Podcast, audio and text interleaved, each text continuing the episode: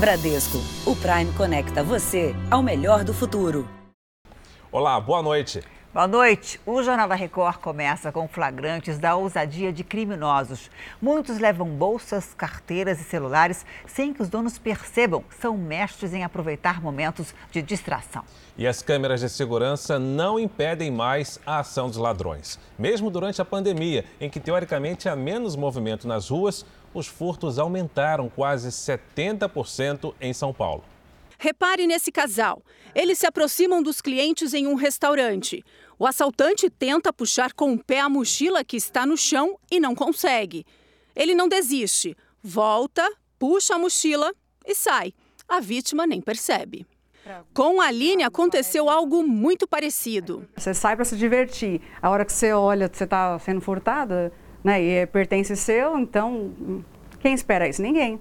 O prejuízo dela foi de cerca de 6 mil reais. Celular, uhum. meu cartão, é, chave do meu carro. Os furtos aumentaram nos últimos meses, segundo a Secretaria de Segurança Pública do Estado de São Paulo, mesmo em tempos de pandemia. Em abril do ano passado, foram registrados quase 21 mil casos de furto no estado. Em novembro, quase 35 mil uma alta de 67,85%. Dois pontos essenciais que acontecem no crime, que o criminoso se aproveita: a falta de atenção e o descuido com o seu patrimônio. Esse homem calibra os pneus do carro tranquilamente. O rapaz de bermuda branca vê a oportunidade de assaltar e pega tudo o que consegue dentro do veículo. Mesmo com câmeras de segurança praticamente por todos os lados, os criminosos não perdem a oportunidade de pegar, por exemplo, desodorantes em uma farmácia. Um projeto da Polícia Militar está mapeando os lugares que mais acontecem esse tipo de crime na capital. O trabalho que é feito aqui nessa sala é muito importante para a polícia direcionar o patrulhamento em áreas com maior incidências de furtos.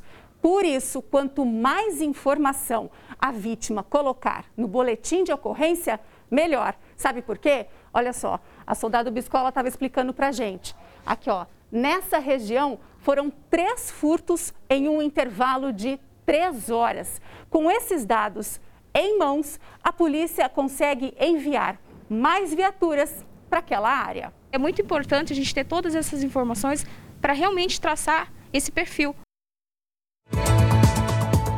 Veja agora outros destaques do dia. Chega ao Brasil a vacina de Oxford, importada da Índia. Anvisa libera novo lote com 4 milhões e 800 mil doses da vacina do Butantan. São Paulo aumenta restrições à noite nos fins de semana para evitar colapso na saúde. No Rio, enfermeiros denunciam privilégios na fila da vacinação. E na série especial, a história da menina que aos sete meses já tinha o nome sujo.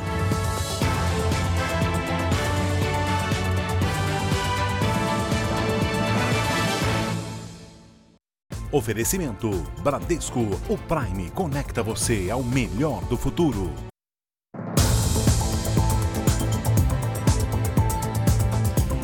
Você viu que houve um problema técnico logo no comecinho do jornal, um pequeno problema que já foi resolvido. Agora sim a gente vai seguir em frente. Do Rio de Janeiro, um homem tinha duplo expediente, um trabalho do lado da lei e o outro do lado do crime. Pois é, ele foi identificado graças a imagens obtidas pela polícia. O patrulhamento é no Morro da Formiga, zona norte do Rio. O homem com um fuzil é Fernando Rodrigues e Silva. Ele caminha tranquilo pelas ruas estreitas da comunidade até um ponto de venda de drogas. Ali encontra quatro homens que organizavam a cocaína. Essas imagens levaram à prisão de Fernando. Ele foi encontrado em casa nessa sexta-feira. O que nos chamou a atenção foi o teor das filmagens, que mostraram claramente uma relação muito aproximada com criminosos atuantes no tráfico da comunidade da Formiga. A polícia apreendeu também uma pistola calibre 22, munições variadas e a carteirinha oficial de vigilante. O segurança do tráfico também dava expediente em uma agência bancária onde trabalhava com carteira assinada. O dia a dia de Fernando se dividia entre a comunidade e o centro do Rio. Agora preso, vai responder por associação para o tráfico e porte ilegal de arma de uso restrito. Essa foto mostra Fernando armado e de uniforme em atividade no banco. Ele era vigilante havia oito anos. A polícia investiga se ele também está envolvido em roubos recentes a agências e veículos de transporte de valores. A mulher que confessou ter matado o filho no Rio Grande do Sul agora é investigada pela morte do marido. Até então, todos acreditavam em suicídio, mas a polícia acha que há elementos para reavaliar o caso. Alexandra Dolgolkens, está presa no Rio Grande do Sul, acusada de matar o próprio filho, Rafael Winques, de 11 anos. O caso ocorreu em maio do ano passado, no Norte Gaúcho. Agora, o Ministério Público acredita que ela também possa estar envolvida na morte do ex-marido, José Dolgolkensky. O homem foi encontrado morto dentro de casa com uma corda no pescoço 14 anos atrás. Na época, o caso foi tratado como suicídio, mas depois do assassinato do menino Rafael, a família do homem resolveu contratar uma perícia particular, que colocou essa hipótese em dúvida. Com base nos dados revelados pela perícia, o Ministério Público decidiu pedir à Justiça a reabertura da investigação. Segundo o MP, Alexandra era a única pessoa que estava no local onde o corpo do ex-marido foi encontrado. Além disso, o laudo da perícia apontou que ele teria sido morto por asfixia mecânica provocada por enforcamento com o uso de uma corda, a mesma causa da morte do menino Rafael. E a família nunca se conformou e nunca acreditou na versão oficial de que o José teria na noite dos fatos, cometido suicídio. Na época, já a família contestava a versão oficial e entendia que o que teria acontecido era sim um homicídio e não um suicídio. Uma reconstituição do crime deve acontecer nos próximos dias. A defesa de Alexandra nega as acusações. Vamos falar sobre o combate à pandemia. Além dos profissionais da saúde que estão na linha de frente do combate à Covid, os idosos que moram em asilos também fazem parte do grupo prioritário na vacinação. Isso porque eles estão mais expostos aos riscos da doença. Hoje, 42 funcionários e 66 idosos receberam a primeira dose da vacina. Basta observar. Um corpo mais frágil pelo acúmulo dos anos, doenças crônicas que se intensificam. São muitos os motivos que transformam os idosos em vítimas fáceis para a Covid-19 e tantas outras doenças. A senescência faz com que a nossa resposta de defesa, seja imunológica ou não, ela seja comprometida durante a evolução da vida. O cuidado é maior em instituições como essa, os chamados lares de longa permanência, onde os idosos passam muito tempo ou praticamente o resto da vida. Estima-se que entre instituições públicas, filantrópicas e privadas existam 3.900 asilos no país para um total de 123 mil idosos. Não parece, mas Dona Luísa tem 104 anos. Há cinco, vive nesse asilo em São Caetano do Sul, na Grande São Paulo. Hoje, ela participou de um momento histórico. Foi a primeira entre as 66 colegas a ser vacinada. Nos próximos 10 dias, só aqui em São Caetano, mais de mil pessoas com idade entre 60 e 100 anos que vivem em lares de longa permanência como esse serão vacinadas, além dos seus cuidadores. Segundo a Fiocruz, os idosos se tornaram o grupo mais vulnerável durante a pandemia, representando cerca de 73% das mortes de Covid no Brasil. Em lares de longa permanência, a taxa de mortalidade pela Covid-19 no país é de 19,4%, quase 10 vezes mais que no restante da população. Nós assumimos o papel do controle dos surtos para evitar que a mortalidade fosse é, maior do que é, a, a que já ocorreu. Mesmo as pacientes que já tiveram a doença foram vacinadas hoje. Da mesma forma, profissionais de saúde que trabalham na unidade. É a primeira dose de esperança para quem já tem tanta história para contar. Vamos aos números de hoje da pandemia. Segundo o Ministério da Saúde, o país tem 8 milhões 753 mil casos de Covid-19. Os mortos passaram de 215 mil. Foram 1.096 registros de mortes nas últimas 24 horas. Também entre ontem e hoje, 14 mil pessoas se recuperaram. No total, já são quase 7 milhões e 600 mil pacientes curados e 943 mil seguem em acompanhamento. E os 2 milhões de doses da vacina de Oxford importados da Índia chegaram hoje, no fim da tarde, ao Brasil. As vacinas... As vacinas vieram em um voo comercial para o Aeroporto Internacional de Guarulhos, em São Paulo. Os ministros da Saúde, Eduardo Pazuello, das Relações Exteriores, Ernesto Araújo, e das Comunicações, Fábio Faria, acompanharam a chegada ao lado do embaixador indiano Suresh Reddy. O lote precisou passar por um processo de liberação na alfândega em Guarulhos. Depois de autorizadas, as caixas refrigeradas foram transferidas para outro avião que viaja para o Rio de Janeiro. O destino final, a Fiocruz. Esses 2 milhões de doses da vacina de Oxford foram produzidos pelo Instituto Indiano, parceiro da AstraZeneca no país. A negociação custou quase 55 milhões de reais para a Fiocruz, que é federal. As vacinas chegaram com quase uma semana de atraso em relação ao que previa o governo brasileiro. A Anvisa liberou o uso emergencial da vacina de Oxford no domingo passado. E esse carregamento que veio da Índia, passou por Dubai, será levado para o Rio de Janeiro. O Pedro Paulo Filho está no aeroporto do Galeão e tem outras informações para a gente. Pedro Paulo, muito boa noite. Qual é a previsão de chegada desse carregamento aí no Rio? Oi, Fara, boa noite para você, boa noite a todos. Olha, a expectativa é de que esses 2 milhões de doses desembarquem aqui na base aérea por volta das 10 da noite. Do aeroporto, as vacinas vão seguir para a Fundação Oswaldo Cruz, que será responsável pela checagem da qualidade e segurança dos imunizantes e depois pela aplicação de rótulos em português. O trabalho deve acabar na manhã de sábado. Tudo isso para que ainda amanhã, durante a tarde, as doses já estejam prontas para distribuição. O Ministério da Saúde vai definir a quantidade que será levada para cada estado e como isso será feito. Fara, Janine. Obrigado, Pedro Paulo.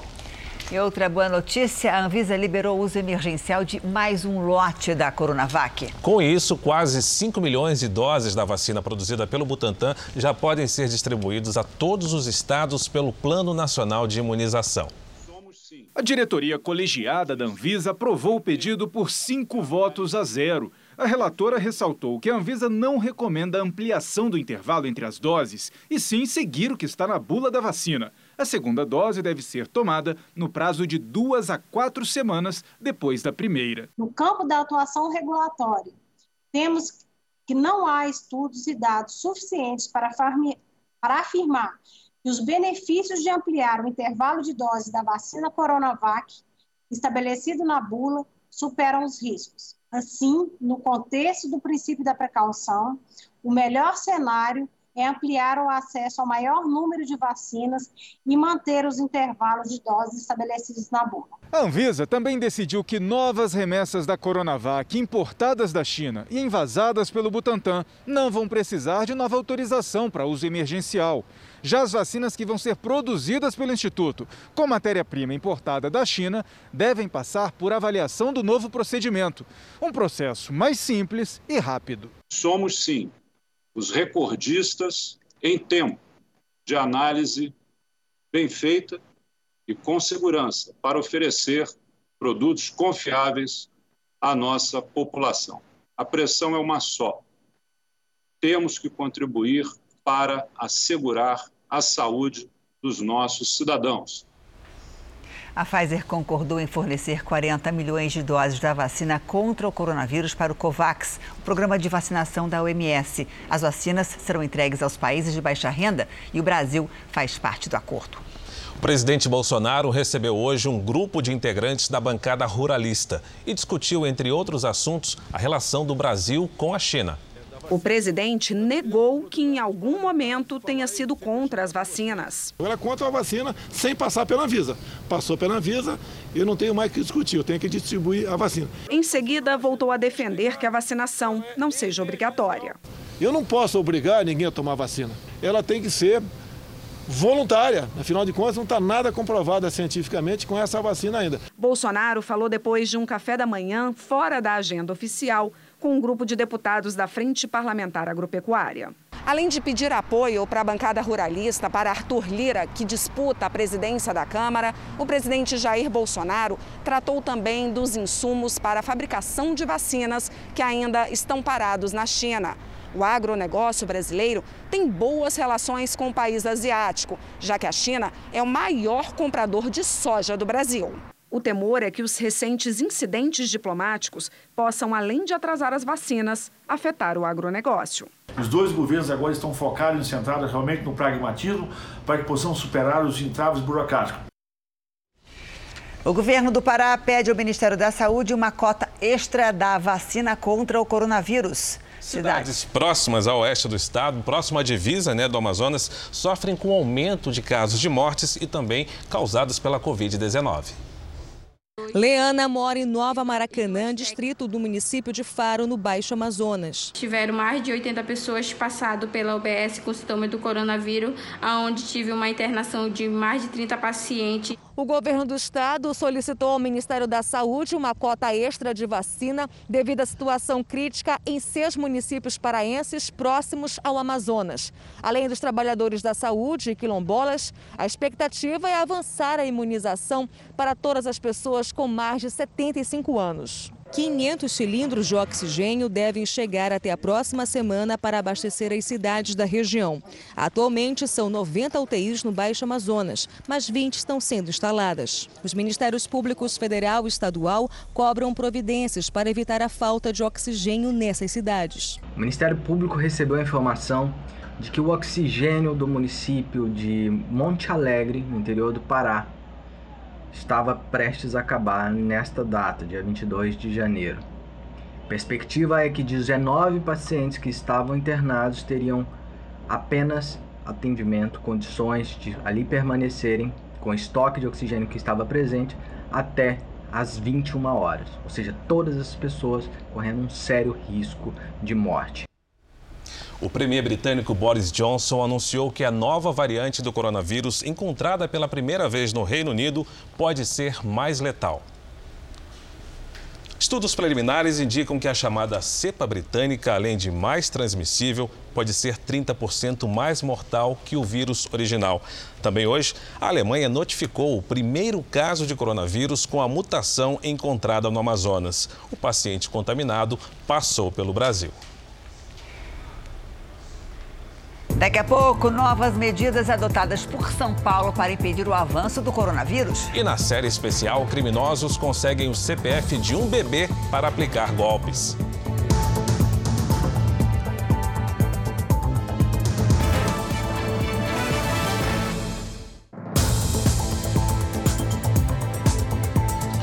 Ministra Rosa Weber, vice-presidente do Supremo Tribunal Federal, negou uma ação do PDT que pedia voto remoto na eleição para a presidência da Câmara dos Deputados. Os principais candidatos visitaram hoje estados do Nordeste e também do Centro-Oeste. Em Campo Grande, o deputado Arthur Lira, do PP de Alagoas, esteve no diretório do Partido Progressista. Lira deve viajar para a Bahia e o Espírito Santo para concluir a campanha nos estados. Em João Pessoa, depois de se encontrar com os deputados da Paraíba e com o governador do estado, João Azevedo, Baleia Rossi, do MDB de São Paulo, disse contar com o apoio da maioria da bancada paraibana. Na passagem por São Luís, Rossi recebeu o apoio do governador Flávio Dino e de deputados do PCdoB. No Senado, os candidatos à presidência da Casa, Simone Tebet e Rodrigo Pacheco, tiveram agenda interna. O Twitter suspendeu um perfil vinculado ao líder supremo do Irã depois de uma aparente ameaça contra Donald Trump. Na última postagem, o perfil relacionado ao líder Ali Khamenei fazia uma ameaça velada ao ex-presidente. A foto incluída na rede social mostrava um homem parecido com o ex-presidente Trump jogando golfe à sombra de um avião de guerra. Junto com a imagem estava escrito em persa: A vingança é inevitável. A mensagem foi postada em uma conta vinculada ao site do líder supremo do Irã, Ayatollah Ali Khamenei. O texto se refere a um ataque militar em que morreu o comandante iraniano Qasem Soleimani, próximo a um aeroporto no Iraque no ano passado. Ao longo de décadas, Soleimani cometeu vários crimes de guerra e a ação foi ordenada por Trump. As tensões entre os Estados Unidos e o Irã têm crescido nos últimos quatro anos por causa de sanções aplicadas contra Teherã. Elas afetam severamente as exportações de petróleo do país e, consequentemente, a economia local. Com a transição de governo em Washington, o Irã espera poder voltar ao mercado petroleiro. Veja agora os destaques do Domingo Espetacular. Como a máfia mais poderosa da Itália se uniu a facções criminosas do Brasil para traficar cocaína para a Europa. E um mega julgamento que pode colocar atrás das grades pelo menos 400 mafiosos. MC Livinho diz que foi vítima de um crime. Ele teria sido perseguido e ficado nas mãos de assaltantes. Graças a Deus e vou continuar bem. Sequestro ou jogada de marketing? Já ouviu falar em quarto da raiva? Eu fui conhecer um e literalmente, gente, botei para quebrar. Será que destruir coisas assim realmente alivia o estresse? Como estão hoje a mulher e o homem mais altos do Brasil? O que eles fazem para se encaixar no mundo que não foi feito para eles? E os problemas causados pela altura excessiva. Ele começou a cantar aos 5 anos de idade. Chegou a ser eleito o dono da voz mais bonita da América Latina. Por onde anda Donizete da música galopeira? Você vai se surpreender ao descobrir o que ele faz hoje para viver. É neste domingo espetacular. Depois da hora do faro. Até lá! E você vai ver a seguir: enfermeiros denunciam privilégios na fila de vacinação no Rio de Janeiro. E na série especial, a menina que aos sete meses já tinha o nome sujo porque teve o CPF clonado.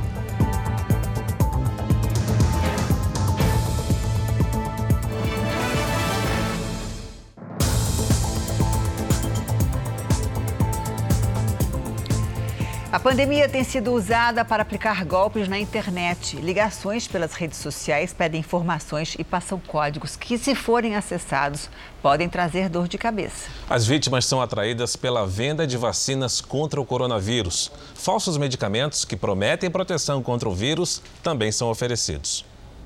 Marina gravou a chamada. A voz é de um homem convincente que quer saber se houve casos de Covid no bairro onde ela mora. Já se encontram curados, senhora? Três morreu e tem dois vivos. Correto, senhora. Sendo assim, essa ligação segue sendo gravada. E a opinião da senhora será exposta no site do Ministério da Saúde. Tudo bem para a senhora? A surpresa acontece em seguida. O homem pede que Marina leia um código que enviou para ela por mensagem. São seis números, três dígitos traz três dígitos. Entendi. Deixa eu só lhe dizer uma coisa. Você pensa que eu vou cair no seu golpe?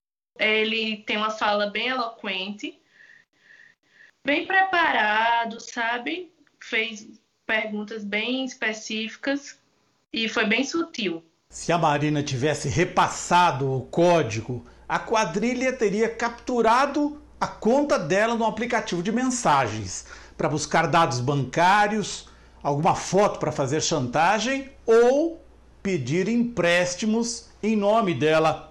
Agora, os golpes ligados à pandemia se voltam para a oferta de vacinas falsas. Este vídeo é um alerta do Procon de São Paulo. Atenção! Existe um site anunciando a venda de 10 vacinas Coronavac por 98 reais. Não compre, é golpe. A empresa não existe.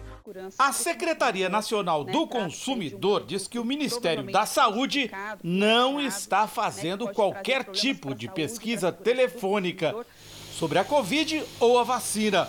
O Ministério da Justiça prepara uma campanha nacional para combater as fraudes identificamos por meio da atuação dos PROCONs que feiras livres estavam ofertando supostas vacinas de coronavírus. Então é importante que a população é, realmente tome muito cuidado, porque esses produtos não têm eficácia, muito provavelmente podem causar outros problemas na saúde do consumidor. Em São Paulo, a recém-criada Divisão de Crimes Cibernéticos está monitorando a internet para derrubar páginas falsas que tentem se passar por oficiais. com certeza vão tentar criar sites similares, então para a população ficar atenta e não clicar em sites diferentes desse que é o oficial do governo. Também não clique em qualquer link encaminhado via SMS ou WhatsApp, porque o governo não tem feito esse tipo de, de atuação para que faça pré-cadastro, qualquer desculpa nesse sentido. Então, para que fiquem alertas. Os golpistas estão fazendo hora extra. O Carlos também foi alvo da pesquisa falsa feita por telefone. É, é um golpe, né? Jamais devemos passar qualquer tipo de código é, para quem quer que seja. O tema que do momento é a vacinação do, do coronavírus. Então eles tentam de alguma maneira conseguir esses dados. Por causa do aumento de casos de Covid-19, a partir da próxima segunda-feira, São Paulo terá medidas mais duras no combate à pandemia. A volta às aulas foi adiada. O comércio fecha no fim de semana. Bares e restaurantes só para entrega em domicílio. O estado de São Paulo volta a se tingir de vermelho.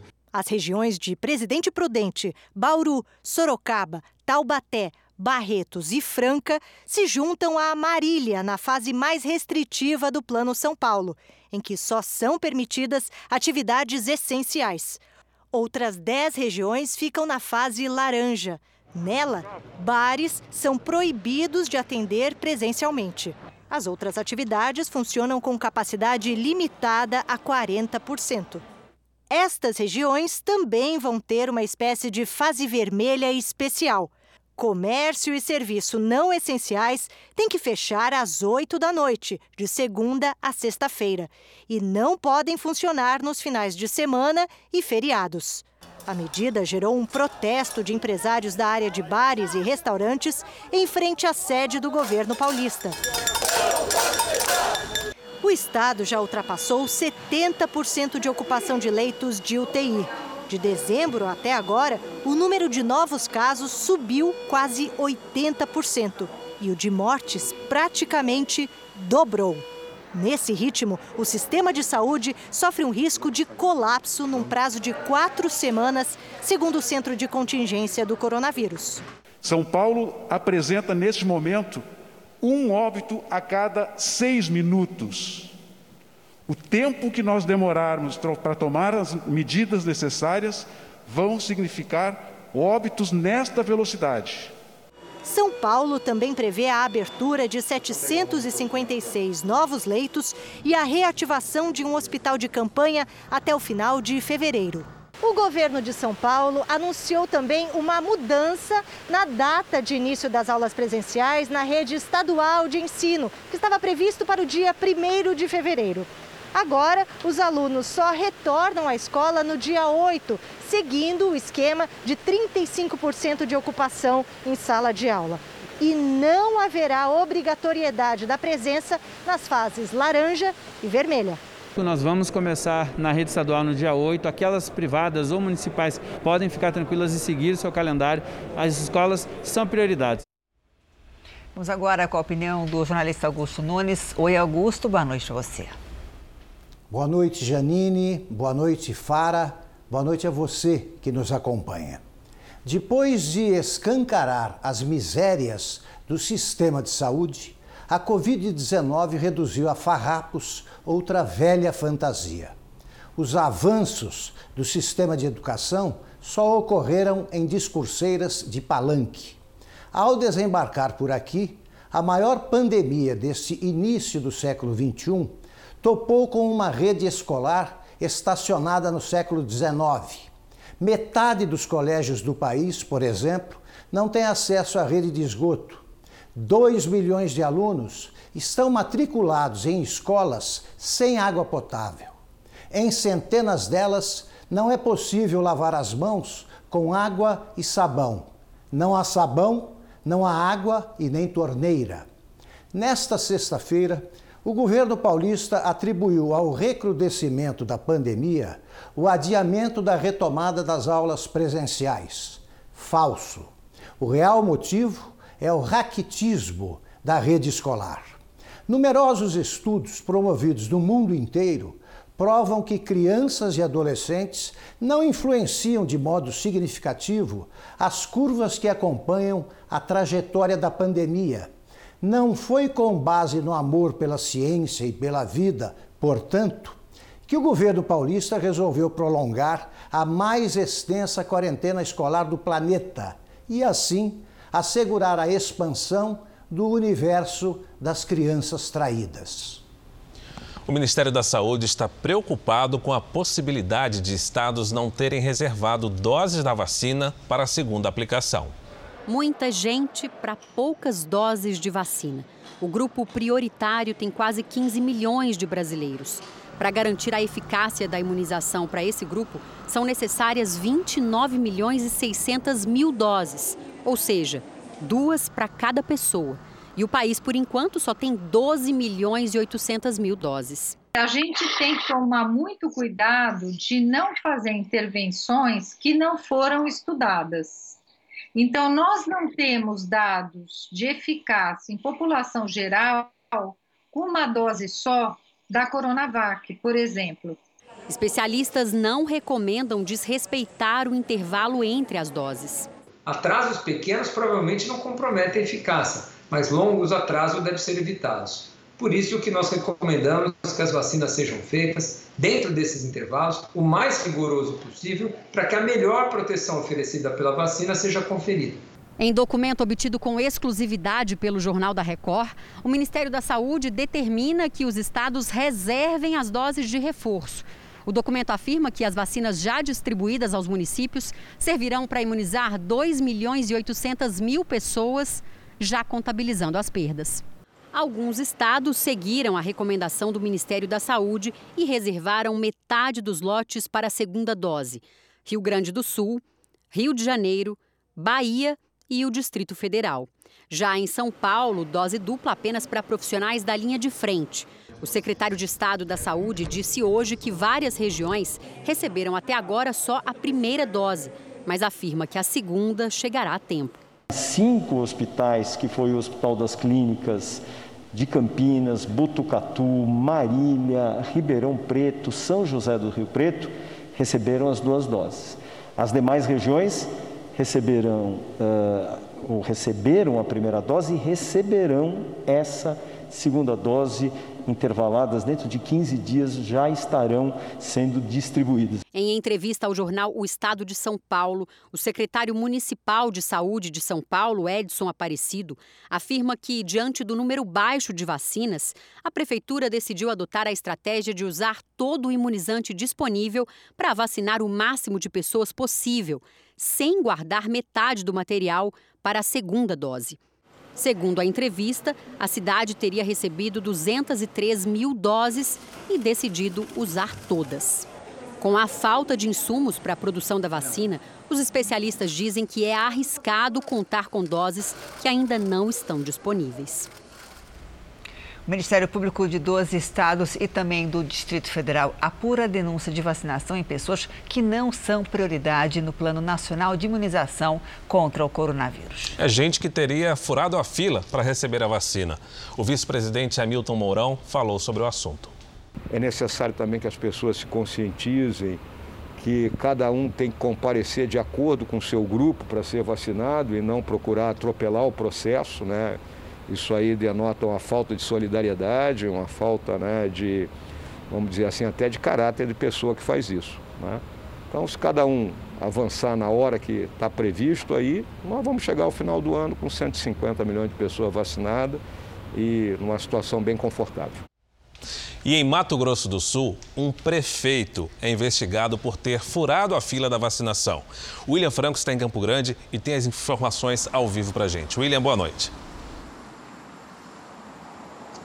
Olá, boa noite, Fara. A denúncia chegou ao Ministério Público de forma anônima. O prefeito de Niuaque, Valdir Couto Júnior, é o primeiro investigado no estado por descumprir a prioridade de imunização. O Ministério Público apura se ele cometeu improbidade administrativa. O prefeito diz que tomou a vacina para comprovar que não há risco à saúde. Mato Grosso do Sul recebeu até o momento cerca de 158 mil doses da Coronavac e cerca de 16 mil pessoas já tomaram a primeira dose. Hoje, a Secretaria Estadual de Saúde pediu aos municípios que enviem uma lista com os nomes de todos os vacinados para uma checagem e para evitar que outras pessoas forem à fila. Janine, Fara. Obrigado, William.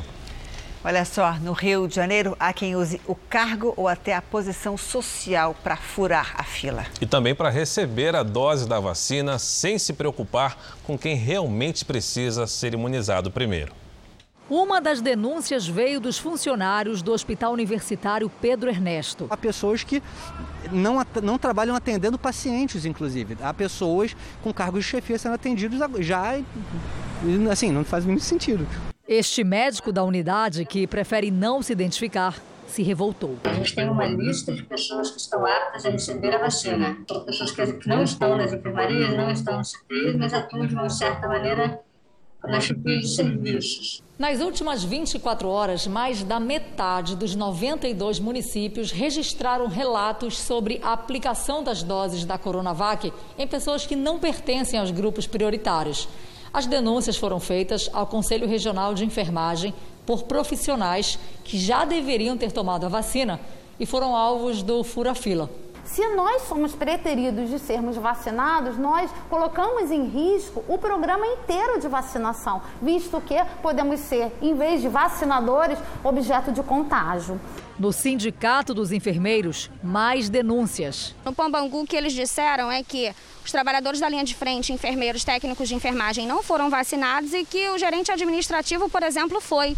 Profissionais de RH também. A Polícia Civil abriu um inquérito e o Conselho de Enfermagem pediu providências em uma reunião com o secretário da Casa Civil no Palácio Guanabara e levou as denúncias à Secretaria de Saúde da capital, que prometeu investigar os casos. No Amapá também tem investigação de fura-fila. O Ministério Público apura se o secretário de Saúde da cidade de Serra do Navio, Randolfo Antônio Pinheiro da Silva, usou o cargo para tomar a vacina. Em outubro de 2020, Randolph chegou a ironizar nas redes sociais a Coronavac e a obrigatoriedade de imunização com a vacina vinda da China. O Jornal da Record tentou várias vezes durante o dia entrar em contato com o secretário de saúde da cidade de Serra do Navio, Randolph Antônio Pinheiro, mas ele não foi localizado para falar sobre esse assunto. Este mês ainda é possível sacar as últimas parcelas do auxílio emergencial. Para muitos desempregados, foi o único recurso durante a pandemia. Agora, sem o benefício, muitos não sabem o que fazer. Milhões de brasileiros carregam o peso de um futuro incerto. Não é o caso do Sérgio. Técnico em telefonia, ele saiu da estatística de mais de 14 milhões de desempregados no país. Acaba de ser contratado. Estou feliz, né? Tem um duas crianças para cuidar, para dar comida, família, né? Pelo momento da, da situação que estava aí, que não conseguia nada, né? A gente fica feliz. Conseguir um emprego na pandemia está cada vez mais difícil. O jeito é se virar com bicos e com o dinheiro do auxílio emergencial. A última parcela do benefício será paga no próximo dia 27. Depois disso, muitas famílias estão sem saber como pagar as contas de casa. O último registro na carteira de trabalho de Daniele foi como operadora de marketing, isso há dois anos. Na pandemia, ela recebeu três parcelas do auxílio emergencial que ajudaram nas despesas. Mas agora. Vai ser difícil, vai ser complicado, né? E a busca por emprego continua uma questão de sobrevivência. Eu nunca parei, mesmo quando estava recebendo, eu procurei, mandei currículo. Só que na entrevista tá marcando, tá bem complicado. A vida de Alexandra também vai ficar mais difícil este mês, quando receberá a última parcela do auxílio emergencial. Para sair do aluguel, ela e o marido estão construindo esse cômodo nos fundos da casa da mãe dela. Meu esposo é autônomo, né? Ele é autônomo e eu estou desempregada no momento. E ele está fazendo bico, né? E com os bicos aqui que a gente está construindo. E não sei, daqui para frente acabando o auxílio, a gente vai ver, só Deus sabe o dia de amanhã. Para este economista, o fim do auxílio emergencial vai levar mais pessoas à procura de emprego. Consequentemente, mais difícil vai ser arrumar esse emprego e maior também vai ser o número de desemprego. Então, infelizmente, eu vejo o copo uh, meio vazio. Enquanto as reformas econômicas não acontecem, ele acredita que o surgimento de oportunidades vai depender muito de cada indivíduo. Reforma administrativa, reforma tributária, o programa de vacinação, ele caminha a passos lentos. Então eu não vejo uma perspectiva muito boa no curto e no médio prazo. Eu entendo que existe uma outra maneira, que é a ação individual, é a ação de cada um no sentido de arrumar o seu próprio emprego, de fazer a sua parte. A gente está tentando encontrar uma saída, mas vai ser difícil. Mas saída sempre tem, né? Nas redes sociais do Jornal da Record, você vê quatro dicas de como procurar emprego de forma mais eficiente. Acesse lá. Nos Estados Unidos, o presidente Joe Biden assinou decretos de ajuda econômica aos americanos afetados pela pandemia. Biden também foi criticado por algumas medidas polêmicas. A Evelyn Bastos está em frente à Casa Branca e tem ao vivo as informações.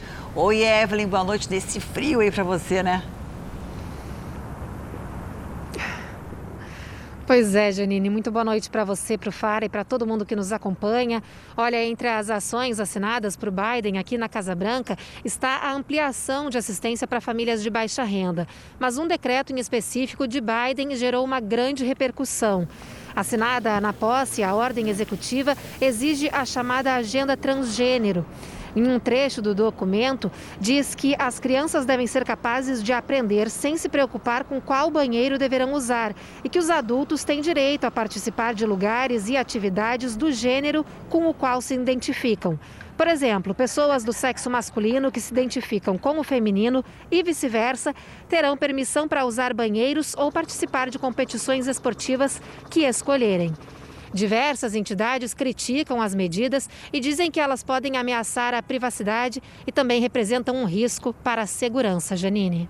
Obrigada, Evelyn. O chefe do Comitê Olímpico do Japão chamou de absurda a divulgação de que o governo japonês teria decidido cancelar os Jogos. A notícia do cancelamento foi publicada ontem pelo jornal britânico The Times e repercutiu no mundo inteiro. Hoje, o presidente do Comitê Olímpico do país, Yasuhiro Yamashita, negou a informação.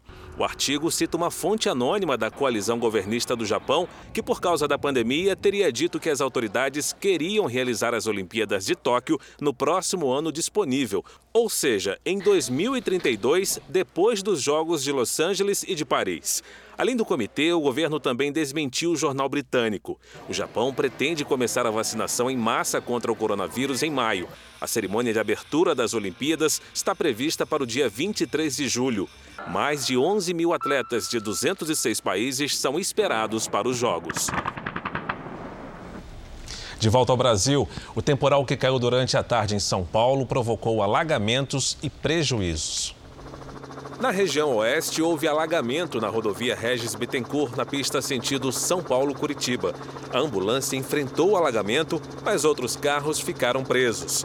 Os motociclistas que decidiram passar voltaram para ajudar a motorista presa no meio da enchente. Este ciclista se arriscou e correu perigo. Também na região oeste, entre Osasco e Carapicuíba, um muro caiu em cima de três carros. Não houve vítimas, mas o prejuízo foi grande. O sul do país também foi atingido por um temporal no litoral do Paraná em 24 horas. Choveu quase metade do esperado para todo o mês. Boa noite, Lidiane. Como é que fica o tempo nesse final de semana? Vamos lá, Janine. Boa noite para você, para o Fara, para quem nos acompanha, com mais temporais na região sul e bastante calor em quase todo o país. A chuva pode ser bem volumosa de novo no sul do Brasil. No sábado, Santa Catarina e Paraná devem receber grande quantidade de água. No domingo, a chuva se espalha pelo Rio Grande do Sul. Atenção para o risco de deslizamentos e alagamentos entre o norte gaúcho e o leste do Paraná. Em Mato Grosso do Sul e em São Paulo, os temporais acontecem principalmente à tarde e podem provocar alagamentos. Agora, sol sem chuva em boa parte de Minas Gerais, Goiás e no oeste da Bahia. Do Maranhão até Rondônia, fim de semana de temporais em pontos isolados. Em Mato Grosso e no Tocantins, apenas chuva rápida. Em Florianópolis, máxima de 27 graus. No Rio de Janeiro, faz até 38. Em Cuiabá, 35. No Recife, 28. Em São Luís e em Manaus, 30 graus. Em São Paulo, a chuva pode ser forte à tarde. Máximas de 29 e 30 graus no fim de semana. Bom fim de semana, Janine. Para você também, com chuva. Com chuva. Aconteceu de novo. Mais uma vez, moradores do Rio de Janeiro reclamam da má qualidade da água. Ela sai da torneira com cheiro forte e cor diferente. A conta chega em dia, mas a água sai da torneira em conta-gotas. Para compensar a falha do serviço, o Wellington já gastou 300 reais com um carro-pipa. A água chega com cheiro forte de esgoto e muito turva. Até para jogar no banheiro é complicado. Um ano depois da crise de abastecimento, o problema se repete no Rio de Janeiro. Moradores de pelo menos 50 bairros reclamam da qualidade e da falta de água. Neste outro ponto da cidade, a água só chega dia sim e dia não durante a madrugada. Quando vem, o jeito é acordar cedo para armazenar a maior quantidade possível. E vale de tudo: galões, garrafas, baldes ou mesmo embalagens de produtos de limpeza, como os moradores dessa casa fizeram. Temos que ficar acordados de madrugada esperando a água para abastecer o que der. A Companhia Estadual de Águas e Esgotos diz que o sistema de produção na estação de tratamento do Rio Guandu, que abastece 9 milhões de pessoas da região metropolitana, foi desligado por cerca de 10 horas. Segundo a SEDAI, uma precaução depois que alguns consumidores identificaram alterações no cheiro e gosto. A empresa afirma que tudo será normalizado até domingo, mas em alguns bairros os moradores reclamam que o serviço já está prejudicado há pelo menos três meses. Precisamos que esse problema pare, porque já não dá viver assim, toda vez, todo verão acontecer isso. Veja só essa história. Na Turquia, uma cachorrinha passou seis dias à espera do dono em frente a um hospital. Ele ficou internado por causa de um problema no cérebro. Na porta do hospital, o olhar atento ao movimento. Descanso, às vezes, no conforto do sol. Não demorou muito e a cachorrinha logo chamou a atenção. Esse segurança conta que ela chegava por volta das nove da manhã e ficava até a noite à espera do dono. Segundo os funcionários do hospital, a cadela seguiu a ambulância depois do dono sofrer uma embolia cerebral. Alguns familiares tentaram levá-la para casa, mas Boncook, como é chamada, sempre voltava para perto do dono. Durante a espera de quase uma semana, Boncook ficou famosa e ganhou o carinho de quem passava por lá. O reencontro foi na porta do hospital, com muita festa, pulos e uma mordida no pé. O dono, Semal Senturk, de 68 anos, contou que a cadela, que está com ele há nove anos, o ajudou a se recuperar mais rápido. Ele conta que chamava por ela enquanto esteve internado. Ela é muito próxima de nós, como uma pessoa, e isso deixa a gente feliz, diz ele. Um sentimento que vale para os dois lados. Dá para perceber, não é mesmo? Ele chamava e ela ouvia, né? Uma bebê com o nome sujo na praça. Na quarta e última reportagem da série sobre CPFs falsos, nossos repórteres em São Paulo e em Goiás revelam como um cadastro de pessoa física duplicado pode afetar quem, quem mal chegou ao mundo.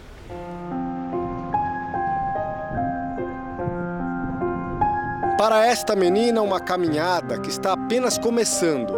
Para a mãe dela, um drama que parece não ter fim. Fui lá fazer, abrir a poupança, né? Cheguei lá, descobri que a minha filha estava com o nome sujo.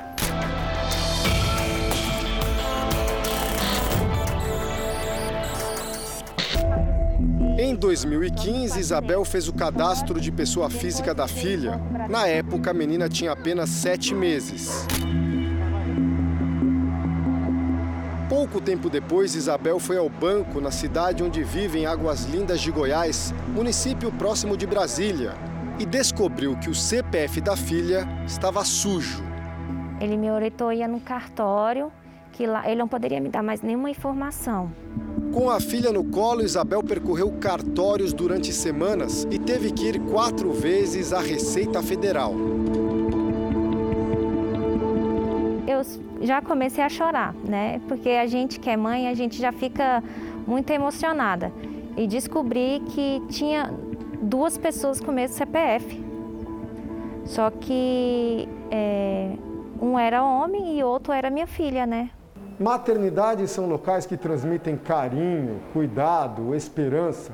E foi justamente pensando em garantir um futuro melhor para a filha recém-nascida que Isabel teve a ideia de abrir uma poupança para a menina.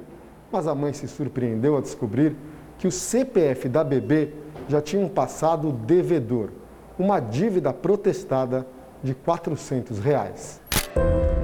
Começava para a mãe uma outra briga na justiça.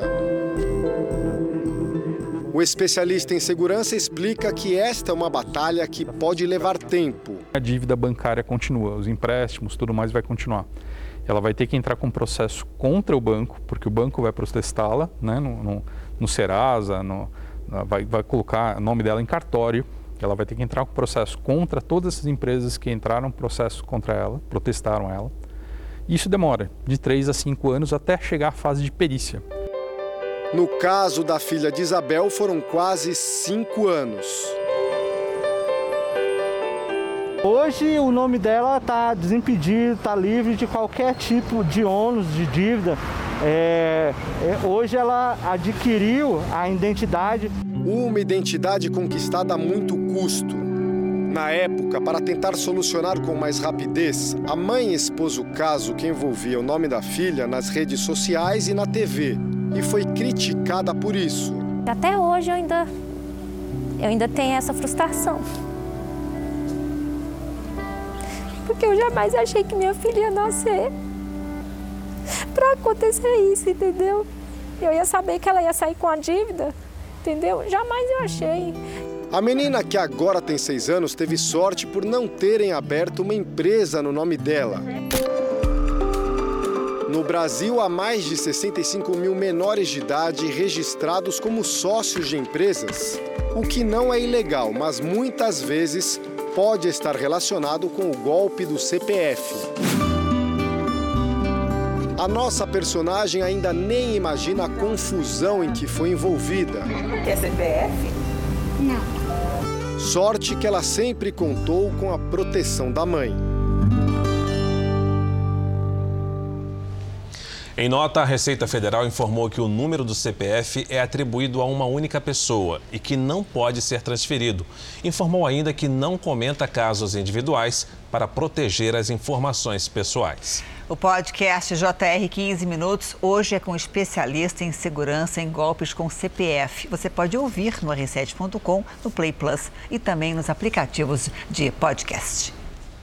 O Jornal da Record termina aqui. A edição de hoje na íntegra e também a nossa versão em podcast estão no Play Plus e em todas as nossas plataformas digitais. À meia-noite e meia tem mais Jornal da Record. Fica agora com a novela Gênesis. Boa noite para você, bom fim de semana e se cuida. Excelente noite e até amanhã.